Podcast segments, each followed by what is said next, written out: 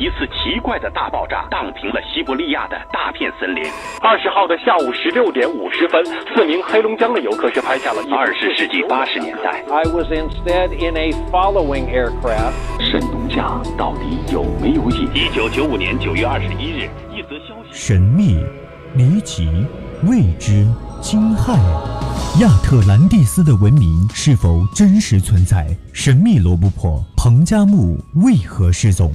美人鱼这一物种又是否存在于地球？人类进程中未知事件究竟几多真真假假、虚虚实实？敬请收听《探索之旅》。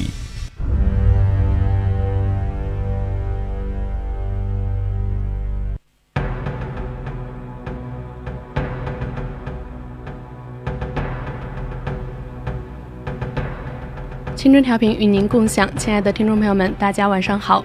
欢迎您继续收听 VOC 广播电台为您直播的《百科探秘之探索之旅》。今天的探索之旅依旧和您一起探解未所未解之谜。我是主播吕小霞。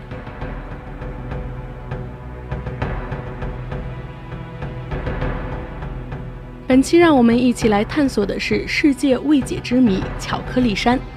当然，听众朋友们如果有话想对主播说，或者说想留下你的评论，可以参与到我们的互动平台，分享你的探索之旅。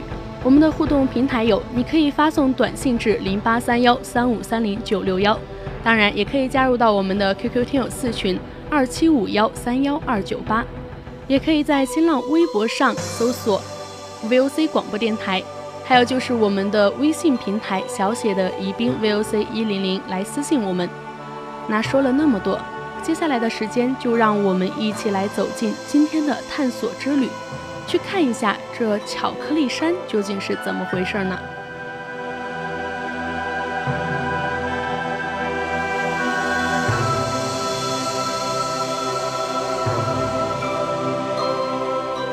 巧克力是一种美味食品。它总是令人垂涎欲滴。在我们生活的地球上，有这样一个盛满巧克力的地方。这个地方位于菲律宾米烟烟群岛的中心。不过，它们并不是真正的巧克力，而是一个个像巧克力一样的圆锥形小山丘。那么，来到这里虽然不能一饱口福，那些巧克力山却能让你大饱眼福。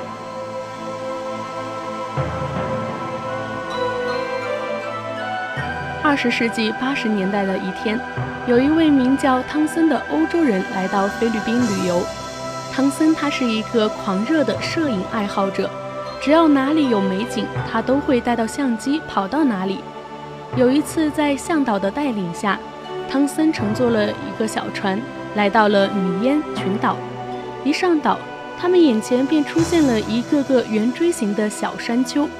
密密麻麻的小山丘几乎占据了整个岛屿，它们有高有低，高的大约一百二十米，而矮的估计也就只有四十米左右。这些奇特的山丘令汤森大感意外，他在小山丘之间转来转去，不时地用手摸摸山体。他询问导游：“这些山丘是不是岛上的人修建的坟墓呢？”导游笑着说。当然不是了，这些山丘并不是坟墓，他们不可能修出那么大且那么多的坟墓，而是自然形成的。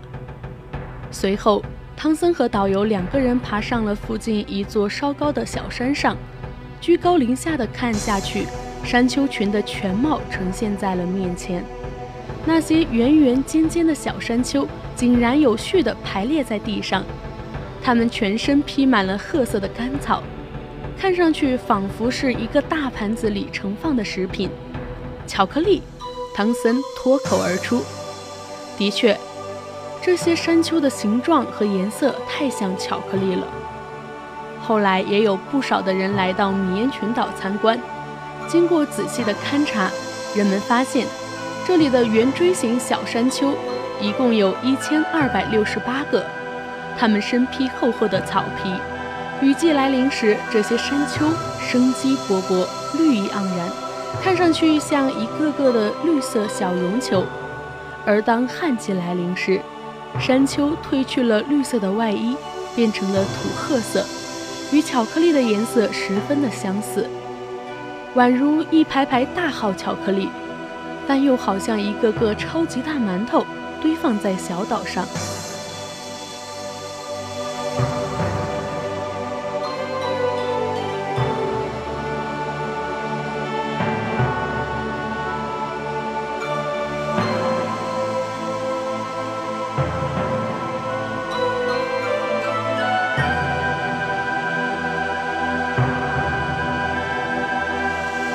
那么，巧克力山它是由石灰岩组成，可没有一般石灰岩地区所常见的溶洞系统，或者说是地下通道。这些山丘像田野上的干草堆一样的紧挨在一起，有些是圆顶的，而其他的就是锥形。它们上面是乱放着杂草，在雨季的时候呈现彩绿，而在二月份到五月份的旱季里，杂草就边晒干了，变成了巧克力般的褐色，而巧克力山也是这样的由来。那么，巧克力山的植被也具有一定的奇异之处，山上都要长树长草。处在亚热带、热带临海地区的山雨量充沛，山上的植物都疯狂着生长，独独这号特大号的超级馒头。却是基本上只长草不长树，更称不上有林。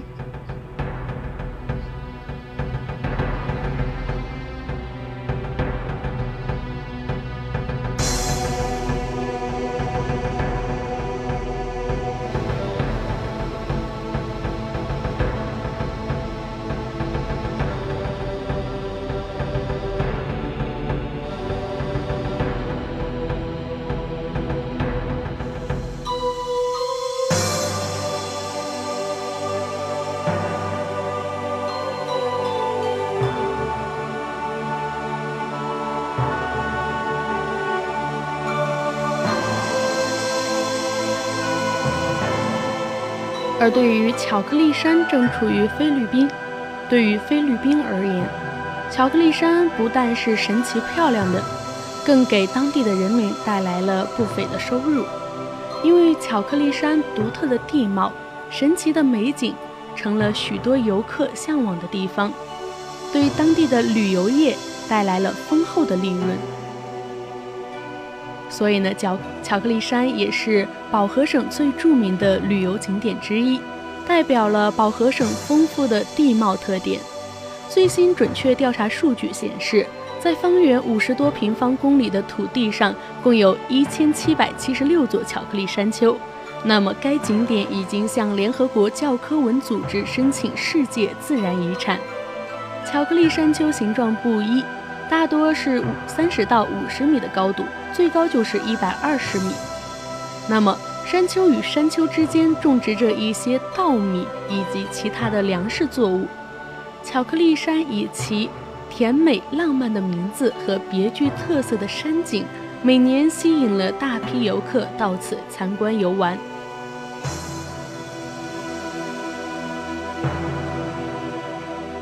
同时，巧克力山也是薄荷岛卡门附近一处的自然奇景，因为它这里是电影《哈利波特》的取景地。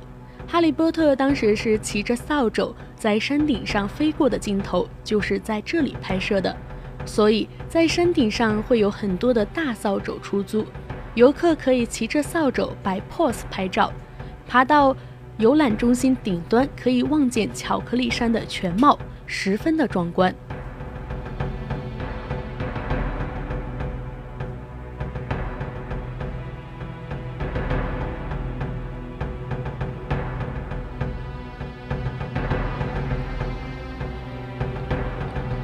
那么，关于巧克力山的形成，地质学家给出了诸如石灰岩风化、亚海洋火山的爆发、海床的隆升等多种假说。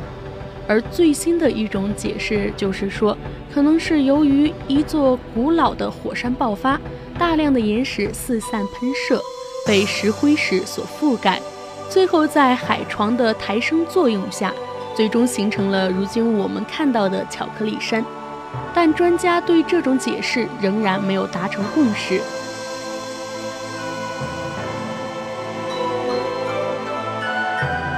而关于巧克力山的形成，在菲律宾流传着有一个巨人打架的传说。在远古的时候，在这个小岛上生活着两个巨人。有一天，为了争夺地盘，两个巨人大打出手。这一架打的可谓是昏天黑地，不可开交。他们用脚踢，用拳头打，后来觉得不过瘾，干脆捞起海里的大石头扔向对方。一块，两块，三块，小岛上满是巨人打架散落的石头。最后，两个大块头精疲力尽，他们的行为也惹恼了天神。于是，天神一生气。将两个大家伙赶出了小岛，不准他们再踏上岛屿一步。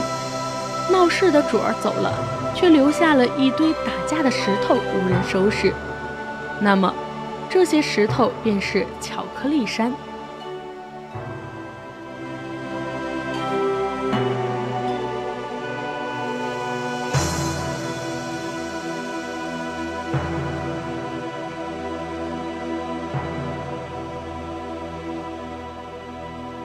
同样的，关于巧克力山的形成，科学家们有一种种的推测，其中最代表性的就是是由于火山喷发形成的。菲律宾它是著名的火山之国，米沙群岛附近的海底下更是隐藏着许多海底火山。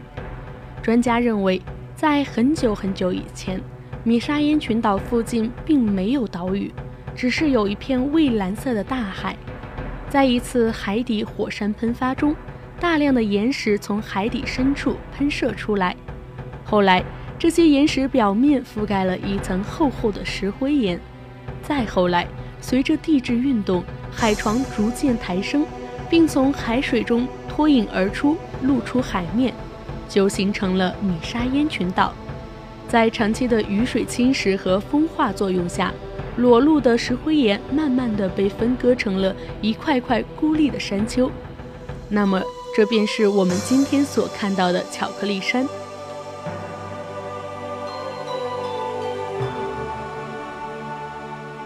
专家们经过勘探发现，这些巧克力山的确是由石灰岩组成，一块巨大的石灰岩从地面拔地而起，伸展到四十到一百二十米的高空。形成了独特的山丘。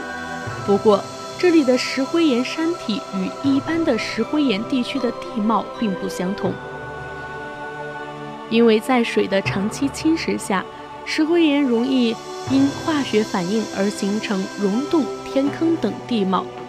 但在这个小岛上，人们并没有发现这些地貌现象。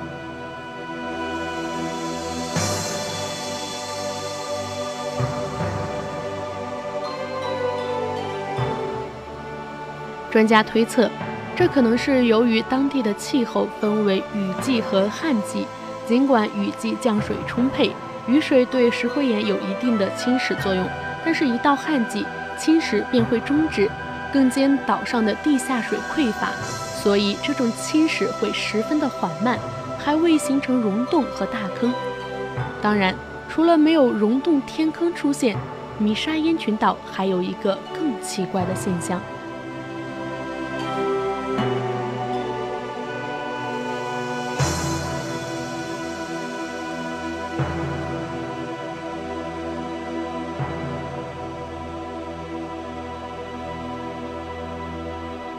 如果你来到米沙烟群岛，仔细观察这些大号巧克力，你就会发现一个奇怪的现象：小山丘顶上很难发现树的踪影，山上是除了草还是草。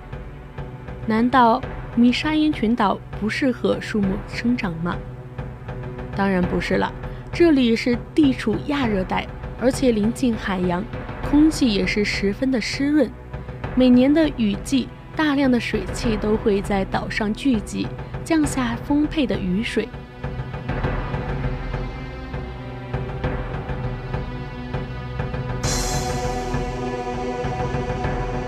当地年降水量甚至可以达到两千毫米以上，植物们在这里生长的是十分旺盛。纵观巧克力山周围，你会发现，山丘下部不但长着茅草，还生长着大量郁郁葱葱的绿树，而它们就与巧克力山顶部形成了鲜明的对比。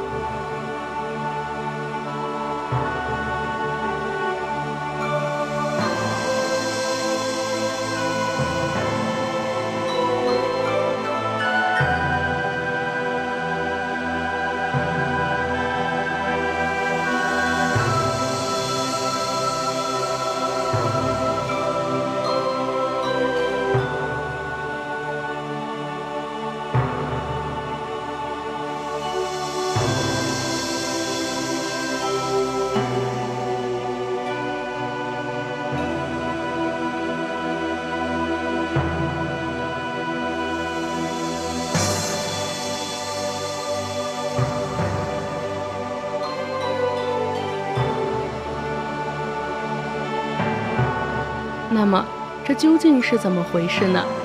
专家们经过勘探发现，这些山丘上只有一层薄薄的浮土，而浮土之下是坚硬的石灰岩。植物的根系很难破坏岩石表面，并深入到它的内部。面对这样恶劣的生存环境，只有茅草能够在上面安家落户。而对于树木这样的高大植物来说，由于扎根不牢，再加上浮土提供的营养有限，是很难在山丘顶部生长起来的。不过，也有人认为，树木不能在山丘顶部生长的原因，是因为这里的海风很大，山丘顶部的树容易被吹折，所以是不能生长的。但至于真正的原因是什么呢？至今还是一个谜。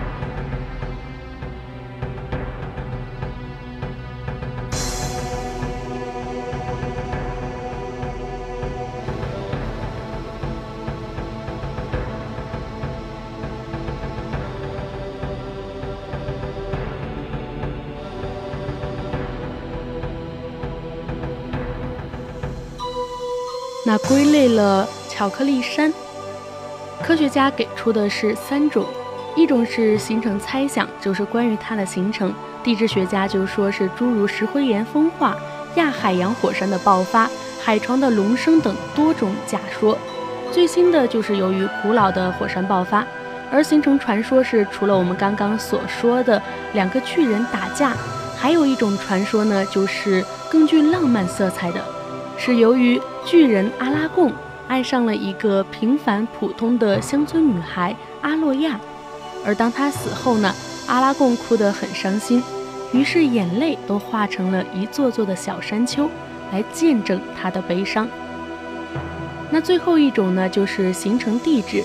从地质学上来说，关于它们形成的原因，最能被普遍接受的理论就是这个岛屿是从海里上升的形成。巧克力山是上千年的雨水对地上的贝壳、珊瑚岩层以及不透水粘土层冲刷的产物而形成的。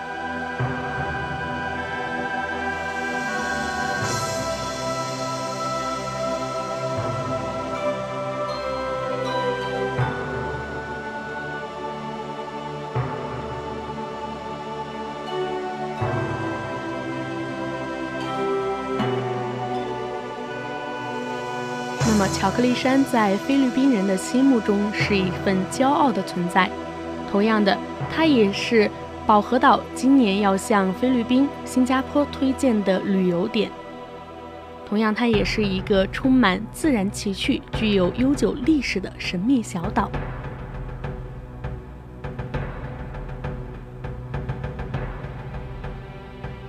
那我们今天主要就讲述了我们的巧克力山。